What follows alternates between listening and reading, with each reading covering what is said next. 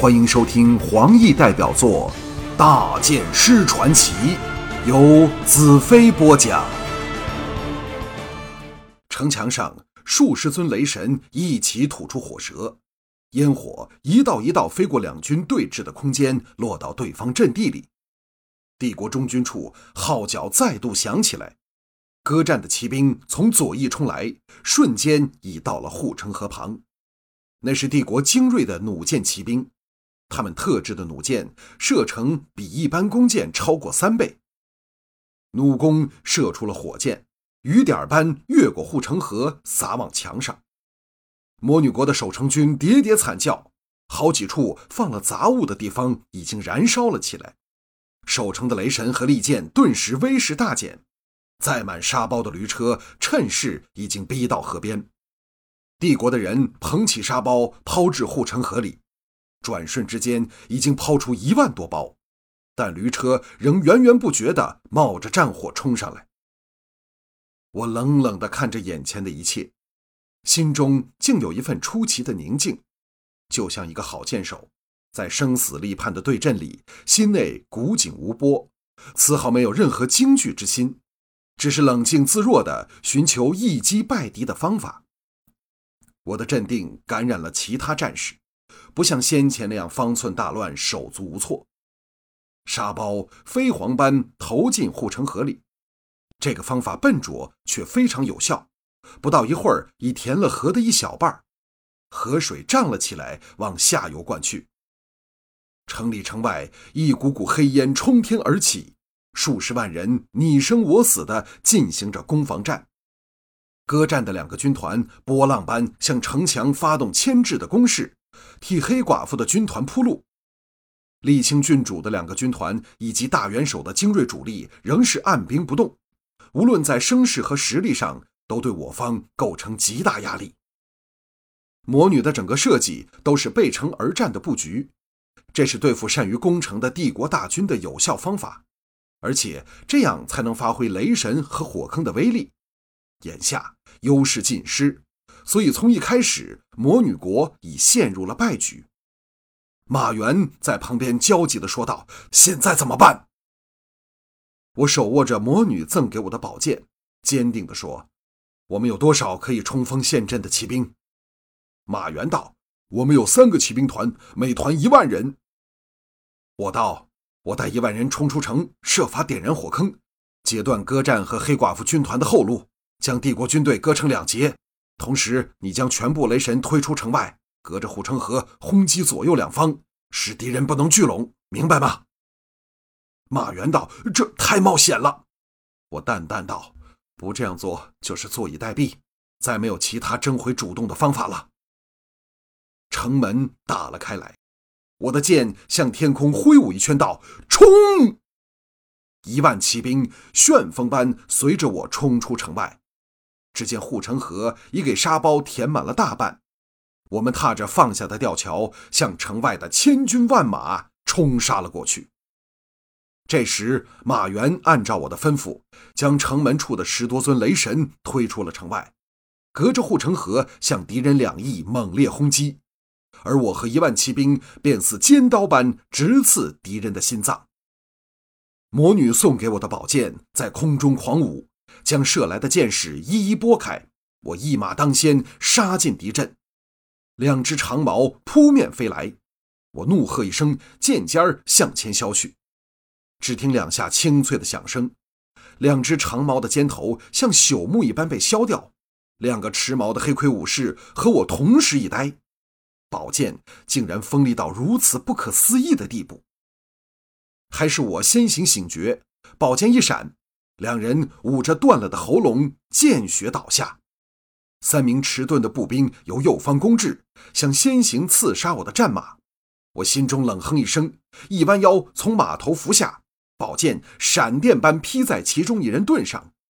我的本意只要硬生生将对方震开，岂知这宝剑毫无隔阂地破盾而入，对方一颗斗大的头颅飞上了天，断作两截的盾“当”的一声。掉在地上，附近的敌人全都吓呆了。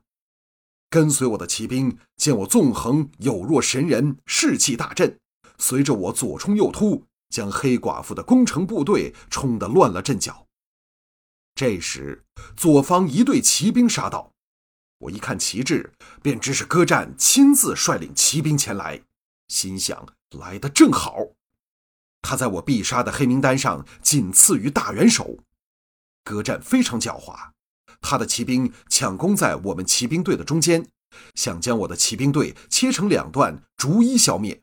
我岂能让他得逞？调转马头，宝剑纵横挥舞下，敌人刀枪折断，血肉横飞，硬生生给我杀出一条血路，往戈战的军团迎头赶去。我身旁的号角兵拼命吹着号角，指挥着我军进退。只听轰隆隆连声巨响，雷神的怒叫声响彻了整个战场。转瞬间，我们已和歌战亲兵的先头部队迎上。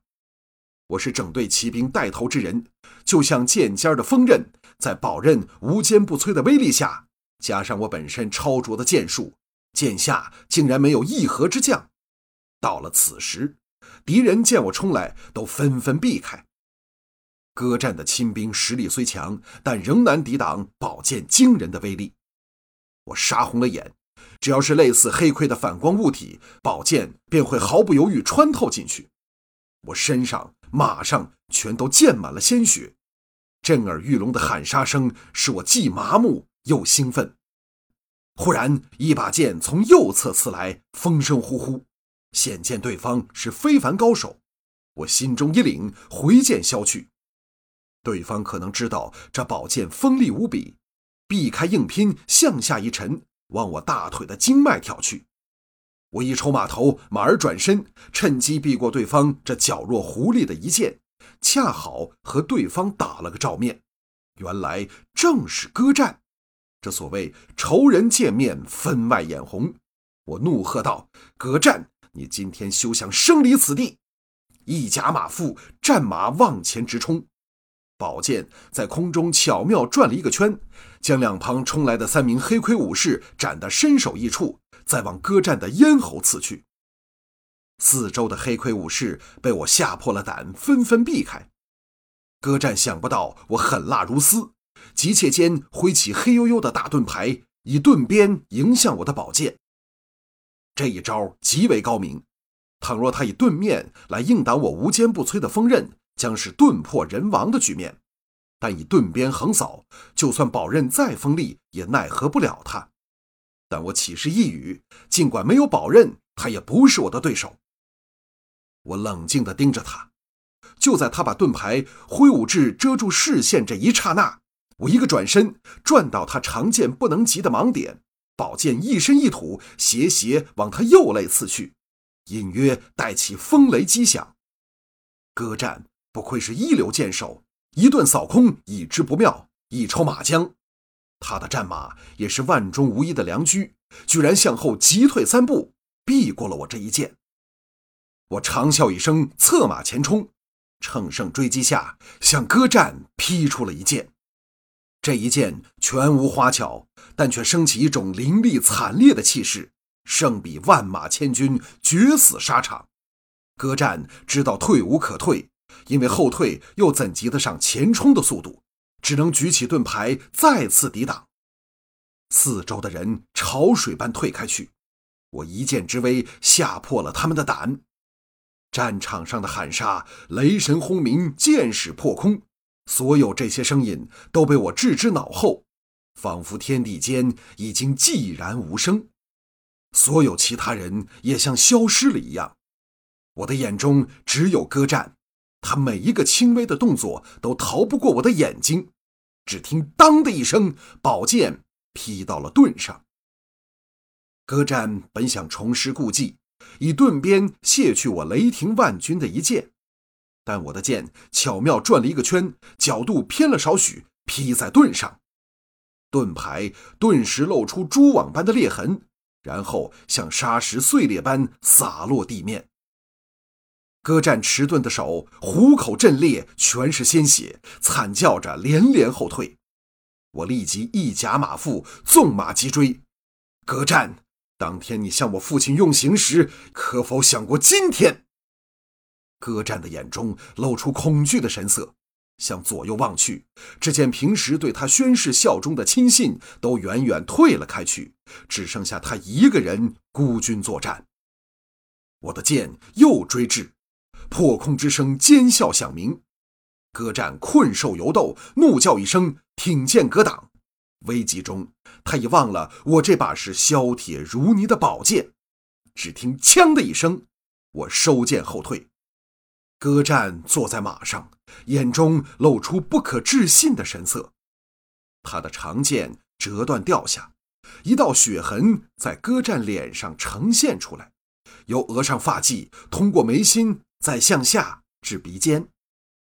歌战的眼神暗淡下去，砰的一声摔在地上。这凶狠的恶人终于惨死沙场，大仇得报。但我心中却没有欢欣之情，歌战只是工具，大元首才是罪魁祸首。我身后的魔女国骑兵见我干掉歌战，更是气势如虹；反之，歌战的军队无心恋战，兵败如山倒。城门处传出了新的厮杀声，马援适时派出了剩下的骑兵乘胜追击。这时，只听咚咚咚。大元首的中军响起了战鼓。